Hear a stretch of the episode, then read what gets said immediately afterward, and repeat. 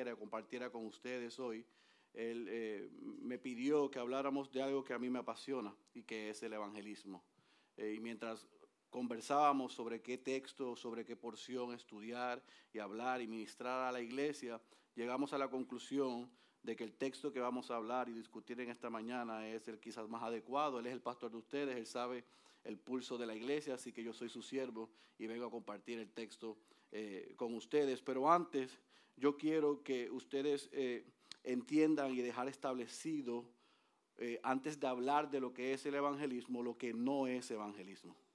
Porque muchas veces el concepto que tenemos sobre el evangelismo es errado, no es un concepto bíblico. Y llamamos a muchas actividades y a una serie de cosas evangelismo. Así que lo que vamos a hacer en esta mañana es que vamos a hablar primero de lo que no es el evangelismo, después vamos a definir lo que es el evangelismo según las escrituras, después vamos a ver un modelo en la escritura de lo que es el evangelio, o el evangelismo, perdón, y cómo se vive eso, y entonces lo vamos a aterrizar y aplicar hacia nosotros. Amén. Primero, ¿qué no es el evangelismo? El evangelismo no es entregar tratados. Eso no es evangelismo. El evangelismo no es hacer campañas de evangelismo, valga la redundancia. El evangelismo no es ir a los hospitales a orar por los enfermos o ir a las cárceles a visitar a los presos. El evangelismo no es dar comida, ropa o ayudar a las personas que están en necesidad. Tampoco el evangelismo es contar nuestro testimonio. Tampoco el evangelismo es preguntarle a las personas si quieren ir al cielo o si no quieren ir al infierno. Eso no es evangelismo. Evangelismo no es preguntarle a la gente si quieren recibir a Jesús en su corazón. Eso no es evangelismo. Evangelismo no es decirle a la gente que Jesús es amor y que tiene un propósito para ellos y para su vida y para su familia. Eso no es evangelismo. Evangelismo no es decirle a la gente que Dios quiere que ellos sean ricos, que ellos sean prosperados. Eso no es evangelismo. Evangelismo no es un programa ni un ministerio de la iglesia. Y mucho menos el evangelismo es un evento ocasional. Por las caras de algunos de ustedes, yo sé que deben estar un poco preocupados porque muchos de ustedes han hecho algún tipo de estas cosas o han definido, le han enseñado que esto es evangelismo. Pero yo quiero ser claro, yo no estoy diciendo que la iglesia no debe hacer estas cosas.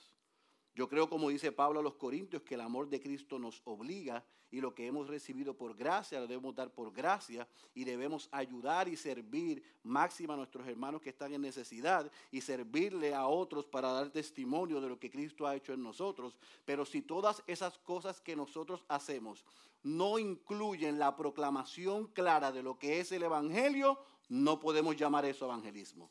¿Estamos claros? Porque dar comida, dar medicinas, ir a los hospitales, arreglar un techo, ayudar a una persona que está en necesidad, eso lo puede hacer una persona que no conoce al Señor, una persona que dice no creer en Dios.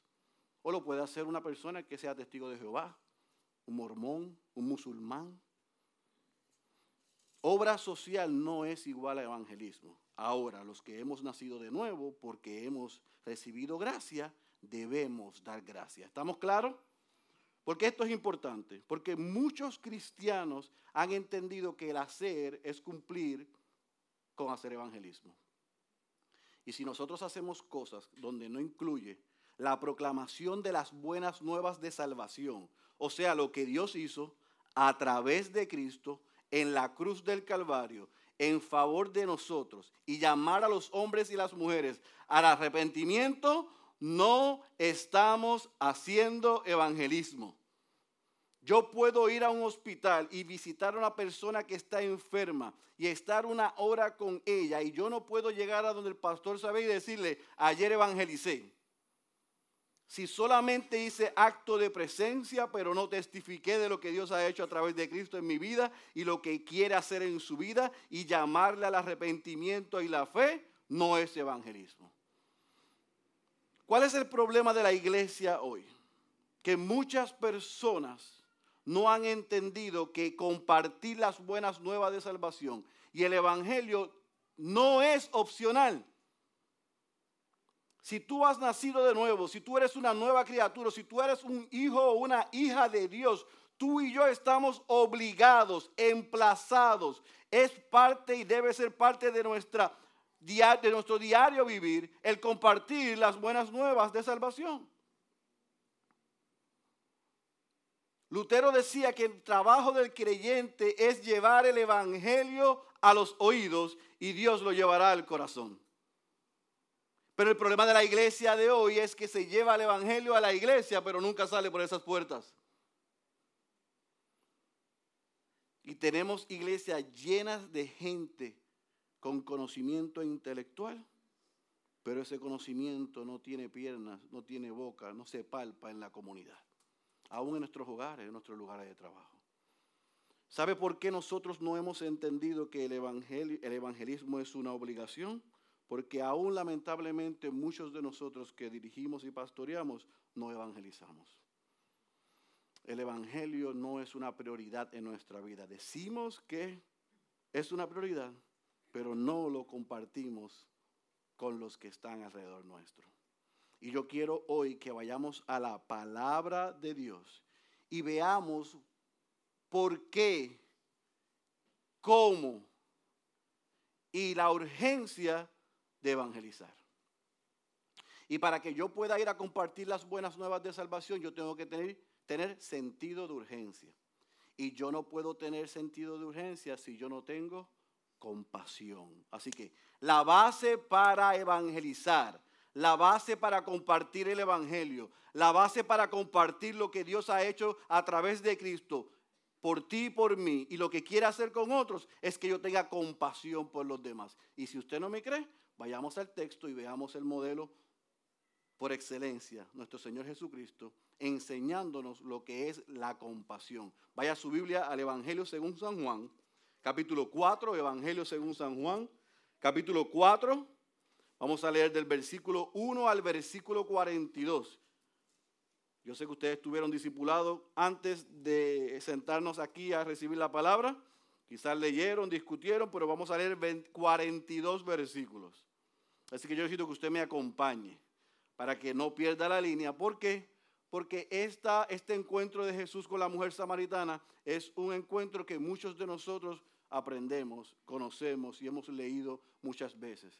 Así que yo no pretendo minimizar lo que hemos aprendido del encuentro de Jesús con la mujer samaritana, sino que podamos ver la importancia de la compasión para compartir el Evangelio. ¿Están ahí? Dice la santa y la poderosa palabra de nuestro Señor. Estoy leyendo de la Biblia de las Américas. Dice, por tanto, cuando el Señor supo que los fariseos habían oído que él hacía que él hacía y bautizaba más discípulos que Juan, aunque Jesús mismo no bautizaba sino sus discípulos, salió de Judea y partió otra vez para Galilea. Y tenía que pasar por Samaria, subraya esa, esa expresión. Llegó pues a una ciudad de Samaria llamada Sicar, cerca de la parcela de tierra que Jacob dio a su hijo José. Y allí estaba el pozo de Jacob. Entonces Jesús, subraya esto, cansado del camino, se sentó junto al pozo, era como la hora sexta una mujer de Samaria vino a sacar agua y Jesús le dijo, dame de beber.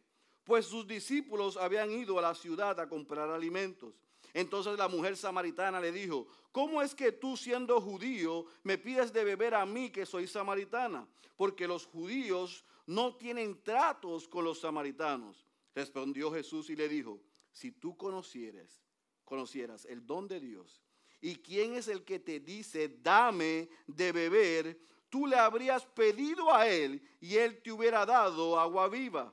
Ella le dijo, Señor, no tienes con qué sacarla y el pozo es hondo. ¿De dónde pues tienes esa agua viva? ¿Acaso eres tú mayor que nuestro padre Jacob, que nos dio el pozo del cual bebió él mismo y sus hijos y sus ganados? Respondiendo Jesús le dijo, todo el que beba de esta agua volverá a tener sed. Pero el que beba del agua que yo le daré no tendrá sed jamás, sino que el agua que yo le daré se convertirá en él en una fuente de agua que brota para vida eterna. La mujer le dijo, Señor, dame esa agua para que no tenga sed ni venga hasta aquí a sacarla. Él le dijo, ve, llama a tu marido y ven acá. Respondió la mujer y le dijo, no tengo marido. Jesús le dijo, bien has dicho, no tengo marido, porque cinco maridos has tenido, y el que ahora tienes no es tu marido. En eso has dicho la verdad. La mujer le dijo, Señor, me parece que tú eres profeta. Nuestros padres adoraron en este monte y vosotros decís que en Jerusalén está el lugar donde se debe adorar. Jesús le dijo, mujer, créeme, la hora viene cuando ni en este monte ni en Jerusalén adoraréis al Padre. Vosotros adoráis lo que no conocéis, nosotros adoramos lo que no lo que conocemos, porque la salvación viene de los judíos. Pero la hora viene y ahora es cuando los verdaderos adoradores adorarán al Padre en espíritu y en verdad, porque ciertamente a los tales el Padre busca que le adoren. Dios es espíritu y los que le adoran deben adorarle en espíritu y en verdad. La mujer le dijo, sé que el Mesías viene, el que es llamado Cristo. Cuando Él venga, nos declarará todo. Jesús le dijo, yo soy el que habla contigo. En esto llegaron sus discípulos y se admiraron de que hablaba, que hablara con una mujer, pero ninguno le preguntó, ¿qué tratas de averiguar o por qué hablas con ella? Entonces la mujer dejó su cántaro, fue a la ciudad y dijo a los hombres, venid, ved a un hombre que me ha dicho todo lo que yo he hecho. ¿No será este el Cristo? Y salieron de la ciudad e iban a él. Mientras tanto los discípulos le rogaban diciendo, rabí, come. Pero él les dijo, yo tengo para comer una comida que vosotros no sabéis. Los discípulos entonces se decían entre sí, ¿le habrá traído alguien de comer? Jesús le dijo, mi comida es hacer la voluntad del que me envió y llevar a cabo su obra. ¿No decís vosotros todavía faltan cuatro meses y después viene la ciega? He aquí yo os digo, alzad vuestros ojos y ved los campos que ya están en blancos para la siega. Ya el segador recibe salario y recoge fruto para vida eterna, para que, pero para que el que siembra se regocije juntamente con el que ciega. Porque en este caso el dicho es verdadero. Uno es el que siembra y otro el que ciega. Yo os envié a cegar lo que no habéis trabajado. Otros han trabajado y vosotros habéis entrado en su labor. Y de aquella ciudad, muchos de los samaritanos, subraye esto, creyeron en él por la palabra de la mujer que daba testimonio diciendo, él me dijo todo lo que yo he hecho. De modo que cuando los samaritanos vinieron a él, les rogaban que se quedara con ellos y se quedó allí dos días y muchos más creyeron por su palabra y decían a la mujer, ya no creemos por lo que tú has dicho, porque nosotros mismos le hemos oído y sabemos que este es en verdad el Salvador del mundo. Permítame orar. Padre, hemos leído la fuerza más poderosa del universo, tu palabra. Yo no puedo convertir, cambiar, transformar y traer convicción a ninguno de los presentes, pero tu Santo Espíritu sí lo puede hacer. Yo te ruego que tú prediques un mejor, sermón del que yo puedo predicar.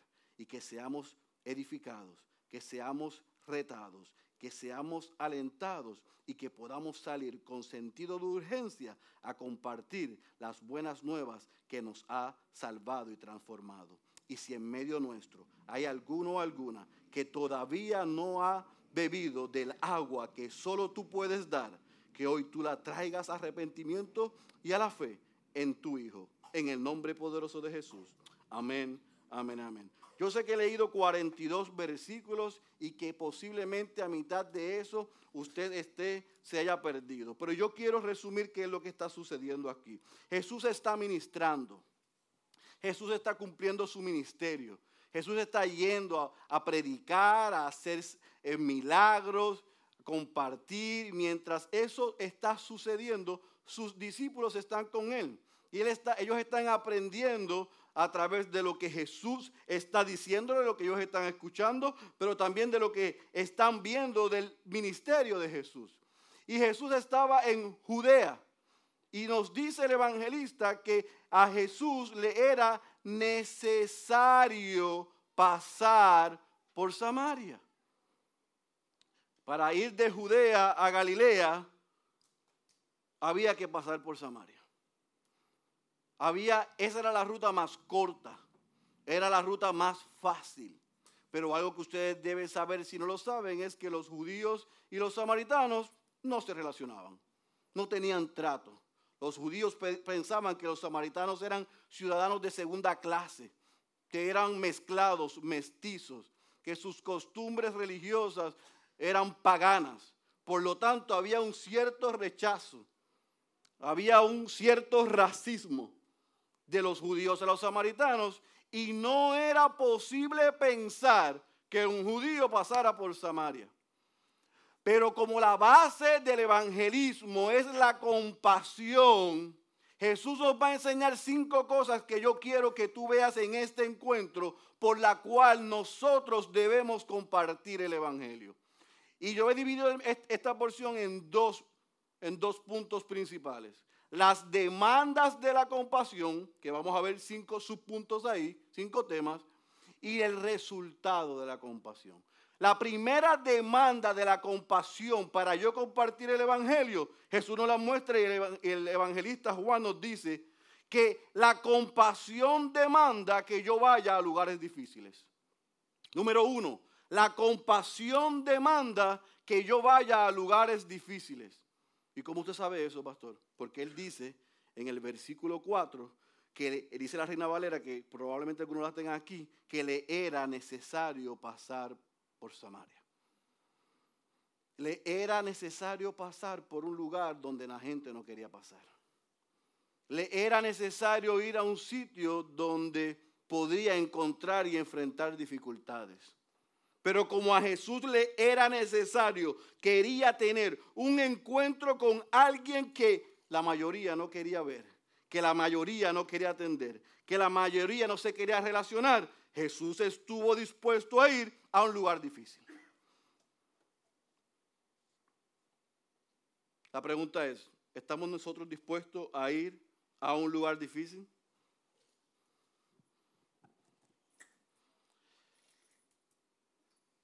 Imagine que Judea está aquí, Galilea está aquí y Samaria está en el medio. La ruta más corta entre dos puntos, ¿cuál es? Una línea recta. Así que ir de Judea a Galilea, ¿qué era lo más cerca? ¿Hacer qué? Esto, ¿verdad? ¿Sabe lo que hacen los judíos? Salían de Judea, graban al, al oeste, al este, cruzaban el Jordán, llegaban hasta, Galilea, hasta el punto cerca de Galilea, en la luz a la izquierda, y ahí entraban entonces a Galilea. No pasaban por Samaria. El cruzar el Jordán, subir la costa este, no entrar a Samaria, para volver a entrar le tomaba el doble del tiempo. Y los judíos estaban dispuestos a lo que podía tomar tres días, tomar a una semana, por no ir a Samaria. Nosotros estábamos en la perla la semana pasada ministrando y nos encontramos unos turistas de Holanda. Y eran cuatro soldados del ejército de Holanda. Yo no sabía que Holanda tenía ejército, pero me enteré allí. Y ellos estaban en el, puerto, en, el, en el puerto arriba mirando y nos vieron hablando con las personas y decidieron bajar y nos preguntaron, ¿este es el sitio más caliente y más difícil de la isla? Yo digo, eso depende de quién se lo haya dicho. Bueno, a nosotros nos dijeron en el crucero que usted llegue y cuando vea esas casas, allá no baje. No se meta ahí, porque ese es el sitio más feo, difícil y peligroso de toda la isla. Mm. Yo le dije, bueno, yo no sé si es el lugar más feo, difícil y peligroso de la isla, pero aquí hay cientos de hombres y de mujeres que necesitan escuchar que Dios envió a su Hijo, se encarnó en su Hijo para ir a la cruz a morir por ellos. Se acabó la conversación. No dijeron nada más. La compasión, el evangelismo, el compartir el evangelio, demanda que vayamos a lugares difíciles donde otros no quieren ir. Ese es el primer punto que yo quiero que tú entiendas. Y quien nos modela eso es el mismo Cristo. Y esta no es la primera vez que Cristo hace esto. Porque si usted sigue en el Evangelio según San Lucas, la trayectoria del ministerio de Jesús se va a, a encontrarse una y otra vez que Él visita a los que nadie quiere visitar. Porque el endemoniado Gadareno no fue casualidad que Él se desviara para ir a ver a alguien y liberar a alguien que nadie quería tocar, acercarse. Leprosos, endemoniados, prostitutas, lo descartado del mundo y el lugar que ellos estaban representaba peligros para otros, pero Jesús iba allí. Así que la compasión demanda que tú y yo vayamos a lugares difíciles. Número dos, la compasión demanda que nosotros vayamos en los momentos más inoportunos, en los momentos donde probablemente sean los más difíciles, donde más cansados estamos. ¿Cómo yo sé eso? Versículo 6. Nos dice que Jesús estaba cansado del camino. Era viernes a las 5 de la tarde en medio del tapón que tomé yo el viernes pasado.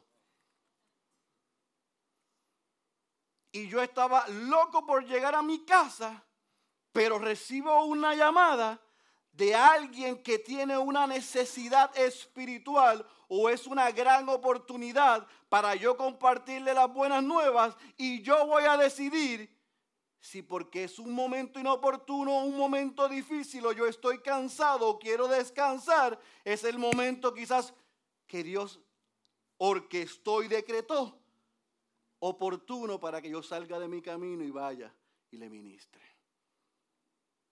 Jesús estaba cansado del camino. Jesús no tomó la ruta de siempre y allí ministró en la hora más cansada que estaba. Salió de su zona de confort porque quería atender la necesidad. Así que la compasión por el Evangelio, la compasión por el evangelismo no solamente demanda que yo vaya a lugares difíciles, sino que también número dos demanda que yo vaya en la hora y en los momentos más inoportunos y difíciles. El pastor John MacArthur lo dice así. Un tema que se percibe en el Evangelio es la compasión de Jesús por los gentiles, samaritanos, mujeres, niños, recaudadores de impuestos, pecadores y otros que con frecuencia eran considerados como desechados por la sociedad de Israel. Así que no solamente es en lugares difíciles, en el momento más difícil, sino también, como dice el pastor MacArthur, con la gente más difícil, que es el punto número tres. La compasión requiere y demanda que yo vaya y me relacione con personas que probablemente no se parezcan a mí. con gente probablemente que no estén en mi mismo nivel social o económico, o que no tienen mis mismos intereses, porque es fácil relacionarme con el que se parece a mí. Mire sus círculos concéntricos, su familia, sus amigos, con quien usted se relaciona, con quien yo me relacione, relaciono. Si siempre son las mismas personas, ¿cómo rayos vamos a compartirle las buenas nuevas? ¿Cómo vamos a hacer a Cristo conocido? Si yo solamente me relaciono con los, me relaciono con los que se parecen a mí o con los que yo me siento cómodo. Esa mujer samaritana no era muy cómoda para los judíos. El texto dice que cuando los discípulos llegaron y vieron a Jesús hablando con qué? Con una mujer. Pero ahí hay un entredicho, hay una entrelínea que no se dice, valga la redundancia. No era solamente que estaba hablando con una mujer, es que, era qué clase de mujer. Porque las mujeres que se acercaban al pozo en esa hora, ¿usted sabe lo que significaba eso? Estaban diciendo a la gente, I'm available. Estoy disponible. Y ver a Jesús hablando con una mujer de esa clase o condición les llamó la atención, porque Jesús no solamente va en el momento más difícil, al lugar más difícil, sino que se relaciona con las personas que nadie se quiere relacionar. Y una y otra vez, eso es una marca de su ministerio y debe ser una marca del creyente. Debemos querer ir a relacionarnos con las personas que nadie se quiere relacionar por el fin que, que el Evangelio sea conocido, predicado y llamarlos al arrepentimiento. Pero eso lamentablemente no es nuestra prioridad. Número cuatro, la compasión por el Evangelio y el hacer evangelismo demanda que vayamos y demos lo que más nos importa, no lo que nos sobra.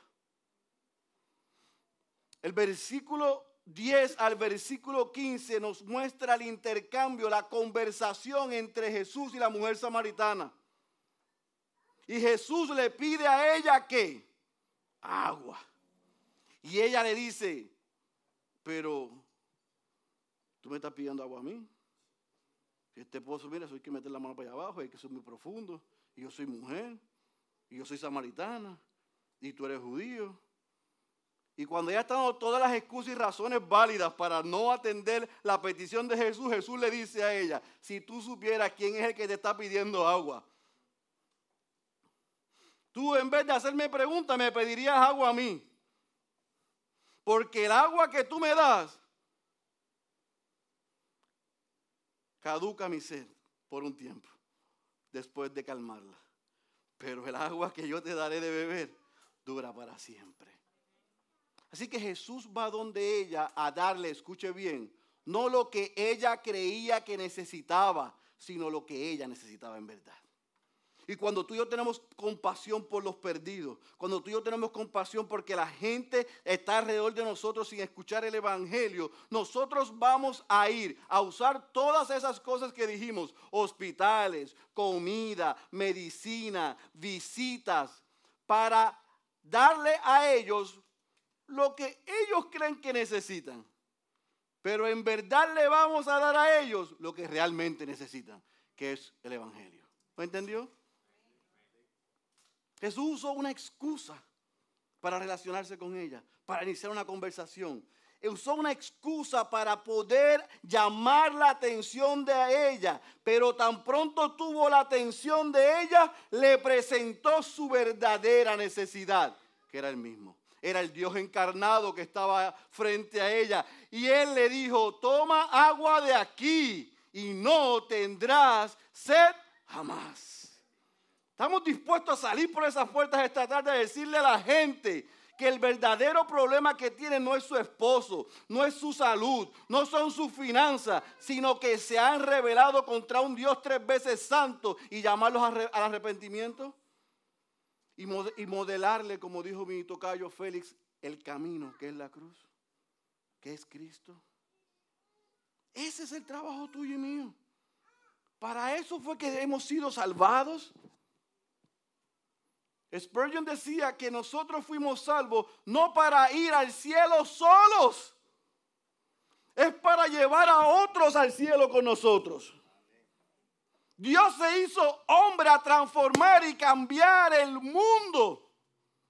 Y le dijo a ella, tú lo que necesitas no es lo que tú crees que necesitas. Tú lo que necesitas soy yo. Yo tengo lo que tú necesitas. Y por último, la compasión por el Evangelio y por el evangelismo. Demanda número, creo que es la 5, ya ni me recuerdo.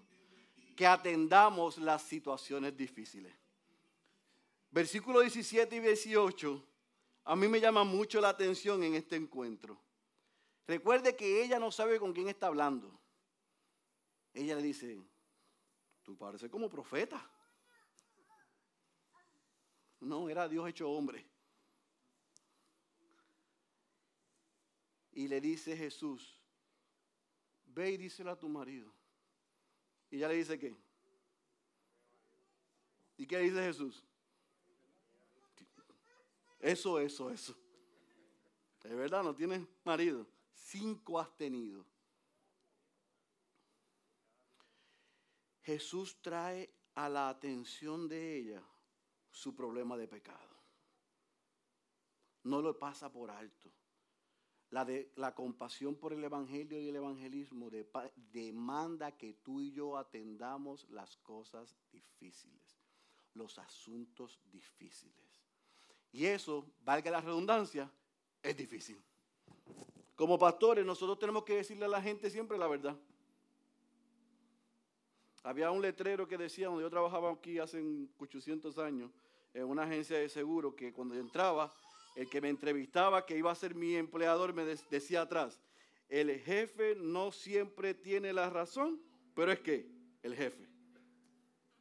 Los pastores, la gente cree que no siempre tenemos la razón, pero somos los pastores. Y a nosotros nos toca decirle a la gente lo que Dios ya ha dicho en la palabra. Y muchas veces le tenemos que decir a ustedes como nuestras ovejas lo que ustedes no quieren escuchar, porque esa es la señal de que le amamos. Y Jesús demostró compasión y amor por aquella mujer samaritana cuando trajo el asunto que ella estaba escondiendo y era su condición de pecado. Y cuando Él le mostró a ella su condición de pecado, esa mujer quedó transformada. No solamente es que Él sabe todas las cosas, y es que ahora yo puedo entender, el velo le fue quitado de sus ojos, le dieron un nuevo corazón. Ella pudo entender, yo estaba tratando de sacar agua, pero ahora encontré el agua viva. ¿Por qué? Porque Jesús fue al lugar difícil, en la hora difícil, a relacionarse con las personas difíciles.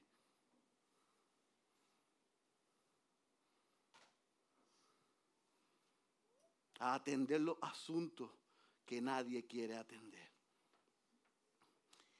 Y a darle a las personas o a aquella samaritana no lo que ella creía que necesitaba, sino lo que en verdad ella necesitaba, que era salvación. ¿Por qué yo digo que es en este texto, que puede ser enseñado de múltiples formas, yo veo un gran ejemplo de cómo el creyente debe tener sentido de urgencia y cómo debe ir a proclamar el Evangelio. Porque todas las cosas que nosotros usamos como excusa están ahí.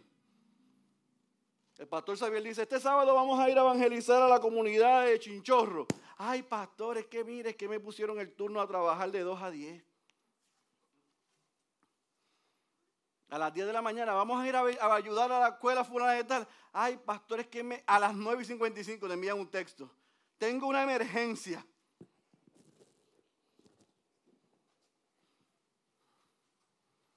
Yo no sé si el pastor se hubiera hecho esto. Yo lo hice por siete años en Oklahoma. Yo fui a comunidades donde vivía mi gente y a lugares de trabajo donde vivía mi gente y me presentaba y le decía, buenas tardes, yo soy el pastor Félix Cabrera, yo soy el pastor de Joel. Que Joel va a la iglesia.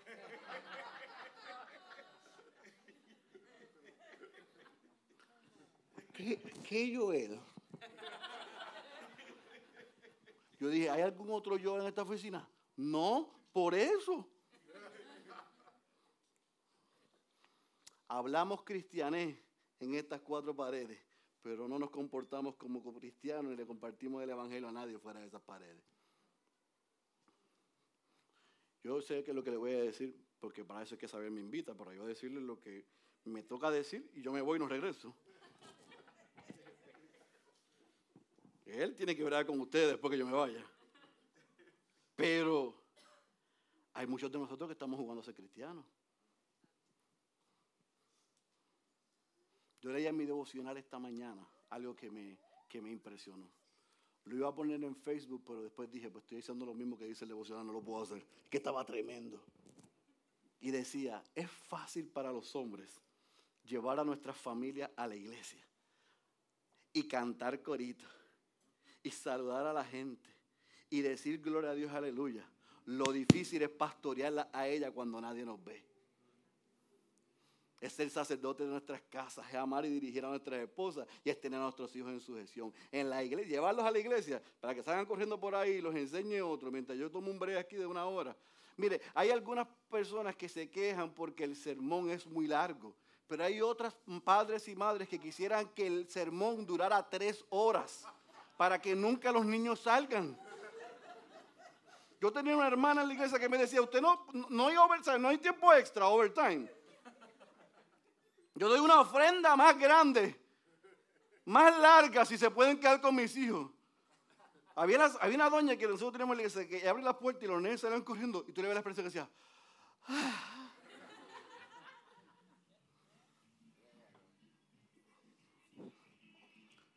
Tenemos un problema en la iglesia de hoy. Y ya estoy hablando de la iglesia como la de nosotros, que son, predica el Evangelio y estamos centradas en la figura de Cristo. Y es que se ha quedado todo el conocimiento aquí y no sale por nuestras bocas fuera de aquí. Y eso es una vergüenza. Porque la compasión me recuerda a mí quién yo era antes de que Cristo me salvara. La compasión me recuerda de que yo no me debo olvidar de como Pablo dice a los Corintios en su segunda carta en el capítulo 5 que yo soy un embajador de Cristo y que a mí se me ha dado el ministerio de la reconciliación y que yo debo proclamarle al mundo reconciliados con Dios.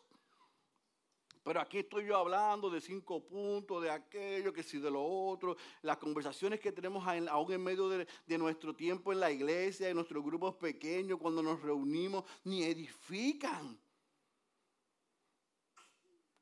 Eso es en medio nuestro, cuánto, cómo y qué sucede cuando estamos con los no creyentes. Una vida transformada desea que otras sean transformadas por quien los transformó. Pero la compasión demanda. Y el llamado en esta mañana, casi tarde ya, es que tú y yo salgamos de nuestra zona de confort. Y que vayamos a donde la gente que Dios ha puesto en nuestro camino y aún a salirnos de nuestro camino por hacer a Cristo conocido y llamarlos al arrepentimiento y a la fe. ¿Y cuál es la esperanza y el resultado de una demanda de compasión? Cierra el texto muy bonito, porque dice el versículo 28 al versículo 31 y el versículo 39 al versículo 42, el resultado de la compasión. ¿Cuál fue el resultado? Que ella fue a la ciudad y le dijo a los hombres, Jesús no la envió al endemoniado, al endemoniado Gadareno, él cuando fue libertado hizo su maleta y dijo, yo me voy contigo. Y Jesús le dijo, no, quédate y dile a ellos lo que tú pasaste y lo que tú experimentaste. O sea, fuiste libertado para ser un misionero y un evangelista en esta ciudad, en esta isla, en este lugar. Pero la mujer samaritana, Jesús no le dijo que saliera. El resultado del encuentro con el Dios encarnado fue que ella salió corriendo a la ciudad y le dijo a los hombres lo que había pasado con ella. Y a mí me entristece ver gente que tienen, tuvieron una experiencia con Dios evidentemente sobrenatural vinieron de muerte a vida. Antes eran ciegos y ahora pueden ver. Antes no sentían y ahora sienten.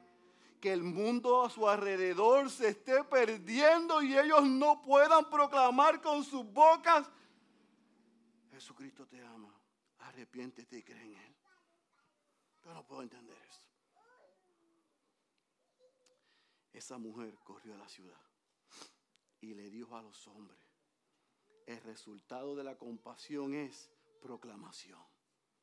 El resultado de la compasión es proclamación. ¿Cómo oirán si no hay quien les predique? Y no hay quien les predique porque lamentablemente alguien nos predicó a nosotros y Dios usó la proclamación del Evangelio para salvarnos, pero a nosotros no nos interesa que otros se salven, lamentablemente.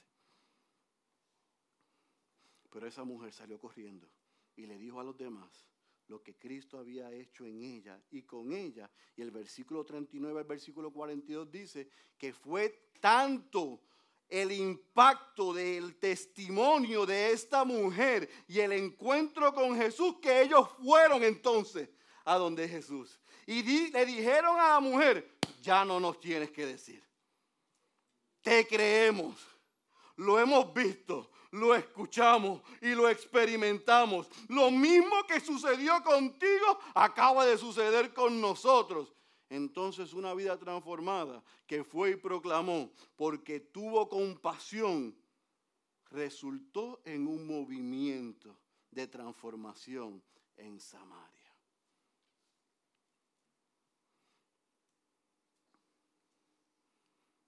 ¿Qué tiene que ver eso contigo y conmigo? Pues yo le quiero compartir dos estadísticas. 61% de los que asisten a la iglesia, o sea, de 10 personas que asisten a la iglesia, 6 han confesado que nunca le han compartido el Evangelio, o sea, le han dicho lo que Dios hizo a través de Cristo en la cruz del Calvario en favor de ellos, a nadie. 60% de los que son supuestos cristianos y van a la iglesia han confesado que nunca le han dicho, Orlando, ¿sabes qué? Déjame, déjame explicarte lo que sucedió. Tú has escuchado quién es Cristo. Tú has escuchado lo que Dios hizo a través de él. Tú sabes lo que pasó. Eso nunca se lo han dicho a nadie. De, de cada 10 personas que hay aquí, 6 probablemente están en esa estadística. 48 personas, 48% de las personas dicen, y son miembros de la iglesia, esta estadística, que nunca han invitado a nadie a la iglesia. Aquí estamos nosotros como pastores ahí. Vamos a salir, invita a tu vecino, trae a tu primo, trae a tu hermana. Y el 50% de la iglesia nunca invita a nadie a la iglesia. Son cristianos de la secreta. Lo saben ellos y su cartera, porque la Biblia va en la cartera. O aquí. Ellos salen por la mañana y miran por la ventana que no haya ningún vecino en la calle. Y ahí prenden el carro y salen a las millas. Y si viven en un complejo de apartamentos, se guardan la, la Biblia para que nadie los vea. Por eso es que cuando va un creyente y pregunta por ellos, se sorprenden porque no han dado testimonio de que han nacido de nuevo. Y probablemente han nacido de nuevo. Pero si tú has nacido de nuevo, la pregunta es, ¿tú quieres que otro nazcan de nuevo? Spurgeon decía, yo lo tenía en mi oficina. Eh, cuando tú entrabas a mi oficina, hay un quote de Spurgeon que dice, si a ti no te interesa la salvación de los demás, es porque seguramente tú no eres salvo. Ten eso por seguro.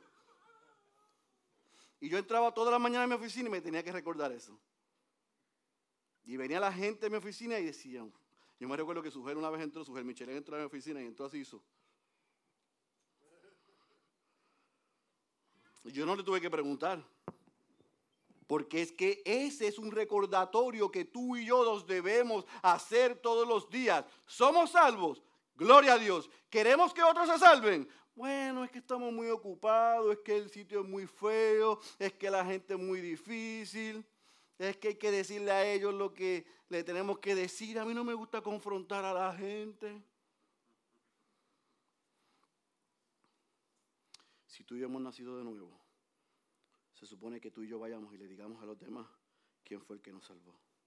¿Cómo es posible que haya personas rescatadas, transformadas, que no quieran lo mismo para sus amigos, familiares, vecinos y compañeros de trabajo? Hudson Taylor dijo en una de sus no, él no lo dijo, en una de sus biografías se cuenta que cuando él llegó a China con unas Biblias, un grupo de chinos le preguntaron, ¿y desde cuándo ustedes tienen acceso, y saben de esto? Taylor dijo, uff, en Inglaterra, desde hace años. ¿Sabe lo que le dijeron los chinos? ¿Y por qué se tardaron tanto? ¿Por qué nos tardamos tanto en decirle a la gente que está a nuestro alrededor que Dios se hizo hombre y fue a la cruz del Calvario y dio su vida y llamarlos al arrepentimiento y a la fe. ¿Por qué? Ay, porque usted sabe, pastor, que solamente se van a salvar los elegidos. Yo sé eso. Pero como yo no sé a quién Dios eligió, hasta la bocina, la silla y el púlpito yo le voy a predicar. Porque es mediante la proclamación del Evangelio que Dios va a llamar así a los suyos. No es por osmosis necesita proclamación del Evangelio y necesita embajadores de Cristo. Y tú y yo hemos sido salvados para ir a proclamarle al mundo, arrepentidos y creed. Ese es tu llamado, ese es mi llamado. En eso demostramos que hemos nacido de nuevo. El que tenga oídos para oír, yo orado y le ruego que haya escuchado la voz de Dios. Cierre sus ojos, iglesia, por favor. Padre, gracias por el grato privilegio que tú me concedes de compartir con mis amados hermanos de Gracia Redentora y recordarles lo que dice tu palabra.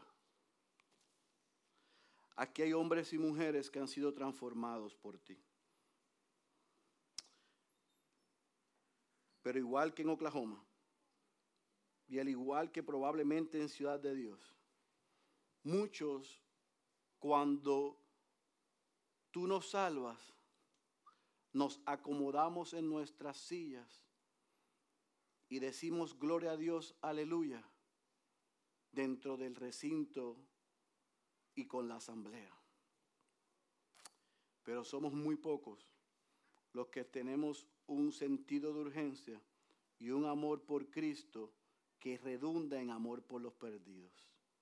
Y para que una iglesia sea realmente saludable, cristocéntrica, centrada en el Evangelio, debe entender que es el evangelismo.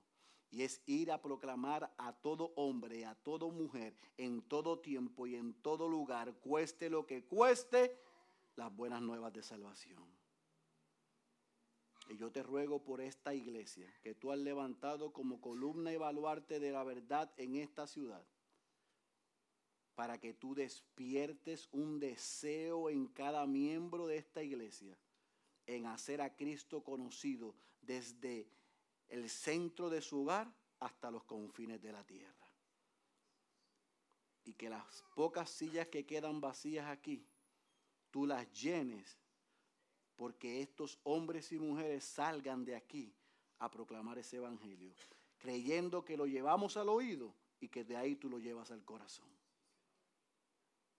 que entendamos que tú nos has salvado no para ir al cielo solos, sino porque nos salvaste, nos demandas compasión por los demás para ver gente que cuando escuchen el Evangelio vayan y se lo digan a otros.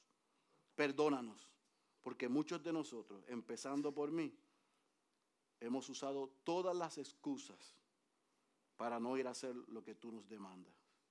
No queremos ir a los lugares difíciles. No queremos ir en los momentos difíciles. No queremos relacionarnos con las personas difíciles. No queremos decirle a las personas lo que le debemos decir. Y no queremos confrontar a las personas con sus pecados. Perdónanos por eso. Porque hoy somos salvos. Porque alguien tú enviaste para que hiciera eso con nosotros. Y lo que hemos recibido por gracia, lamentablemente no lo damos por gracia. Pero, como dice Pablo, pero, por la obra de Cristo, hoy hay perdón de pecados para nosotros y una oportunidad para enmendar y corregir y salir a ser embajadores de Cristo. Pero yo no quiero salir tampoco de aquí en esta mañana ya tarde sin llamar al arrepentimiento y a la fe aquellos que nos acompañan hoy que todavía no te han reconocido como su Señor y Salvador. Ellos probablemente piensan que fueron invitados por alguna persona. Pero yo te ruego que a través de este mensaje tú le hayas hecho entender que fueron invitados por ti, para que hoy puedan arrepentirse de sus pecados y entender de una vez y por todas que la vida no tiene sentido hasta que se la devuelva al dador de la vida. Que hoy puedan pedirte perdón y puedan proclamar a Jesucristo como su Señor y como su Salvador.